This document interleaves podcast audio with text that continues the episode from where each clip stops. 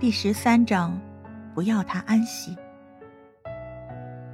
汉月，我今天替你出气了，你开心一点好吗？魏子昂仰头干了一杯酒，喃喃自语道：“什么？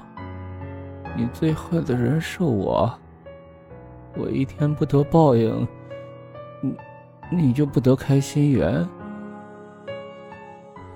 可我已经这样了，汉月，难道这不算是报应吗？只要你能回来，哪怕让我去死，我都不会皱皱眉头。张妈见魏子昂一个人自言自语喝闷酒，担心之余也开始浑身发毛。毕竟听魏子昂的语气，好像江盼月就坐在对面。少爷，您这么作践身子，少奶奶在天之灵也不得安息呀。张妈唉声叹气的劝道。魏子昂浑身一震，突然想到江盼月一直都不喜欢自己喝酒，他胃不好，江盼月怕他喝坏身子。一直以来，江盼月都不曾约束过他，因为知道自己没资格，唯独在喝酒这个问题上，明知道他会厌恶。江盼月总是不厌其烦的劝他少喝点。如果江盼月看他喝成这个样子，一定会不忍心吧？魏子昂突然找到方向，口中嘟囔着：“我就是不要他安息。”同时用颤抖的手再度给面前的杯子斟满酒。一连几天，魏子昂都是在浑浑噩噩中度过的，半梦半醒间。是他与江盼月最近的距离。子昂，你不乖哦。一只温柔的手放在魏子昂的脸上，魏子昂激动万分，死死攥住江盼月的手，生怕对方会离他而去。江盼月叹了口气：“你还是少喝些酒吧。”魏子昂用梦吟的语气说：“只要你留在我身边，我从此戒酒都可以。”江盼月语气中满是悲哀。你明知道我不能。魏子昂一颗心沉下去，赌气地说：“那你就不管我，让我醉死好了。”江盼月哽咽了：“你故意跟我作对，一直都是这样，从不把我的话放在心上。”魏子昂拉着江盼月的手放在自己的胸口，着急地抛摆。不，潘远，我不是不重视你，我只是想要和你在一起，无论生死。江盼月神色凄然，嘴巴张了张，欲言又止。魏子昂明白江盼月的心意，懊悔的打了自己一个耳光。我知道一切都是我的错，如果我能早日醒悟。也，也不会害你如此伤心难过。子昂，一切都太迟了。纵然我想继续陪你，也是无能为力。江盼月的影像又逐渐模糊起来。魏子昂徒劳的想抓住江盼月，口中大喊道：“你要是敢走，我，我就继续酗酒，直到……”把自己喝死为止。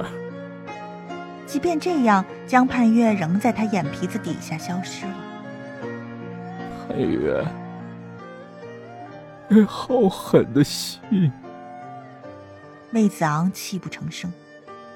就在这时，一盆冷水迎头兜下，魏子昂浑身一震，艰难的睁开眼睛，好半天他才缓过来，原来刚才只是一个梦。而铁青着脸站在他眼前的是魏母，手上还拿着一个空杯。魏子昂含糊的问：“你来做什么？”子昂，你太让我失望了。”魏母冷冷的说。魏子昂懊丧的抓了抓蓬乱的头发，浑不在意的说：“我让太多人失望过，无所谓了。”魏母激动起来。之前是盼月，现在又轮到我，除了伤害最关心你的人，你还能做什么？是不是非要眼睁睁的看着我也死在你面前，你才能悔悟啊？从母亲口中听到江盼月的名字，魏子昂心如刀绞，他求救似的说：“妈，你别说了，算，我求你了。”魏母细细打量着儿子，对方浑身酒气，双目布满血丝，脸色惨白的像是一具尸体。他浑身一震，不知道自己为什么突然想到这么不吉利的意象。用手揪住魏子昂的衣领，魏母拼命的想把他拖向卫生间。魏子昂顺从的配合母亲动作，可酒精腐蚀了他的体力，脚下完全不听使唤，几步路走得跌跌撞撞。到了洗手间，魏母毫不留情地打开花洒，冰冷的水淋到魏子昂身上，他下意识地把身体蜷缩成一团，口中喃喃说着魏母听不懂的话。张妈不安地站在门外，哀哀地帮魏子昂求情：“夫人，少爷这些天几乎没吃东西，经不起折腾了。”魏母身子一僵，花洒喷头无力地落到地上。仍独自向外淌着水。子昂，你千万不能垮呀！如果你有个三长两短，威氏集团怎么办？你让我怎么办呢？雍容高贵的妇人溃不成军，突然泪流满面。张妈见状，识相的退了出去，并顺手掩上洗手间的门。魏子昂醒来时，发现自己正躺在床上，厚厚的棉被包裹着他，温暖的好似江畔月。不晓得为什么，一切美好的事物都会令他联想起江畔月。窗外灰蒙蒙的，天将亮未亮，纱窗没有拉开，屋子里光线很差，可他仍能看到窗前矗立着一道消瘦的影子。潘月，你回来了。魏子昂又惊又喜，立刻坐起身。影子缓缓回过头，然后走到他跟前。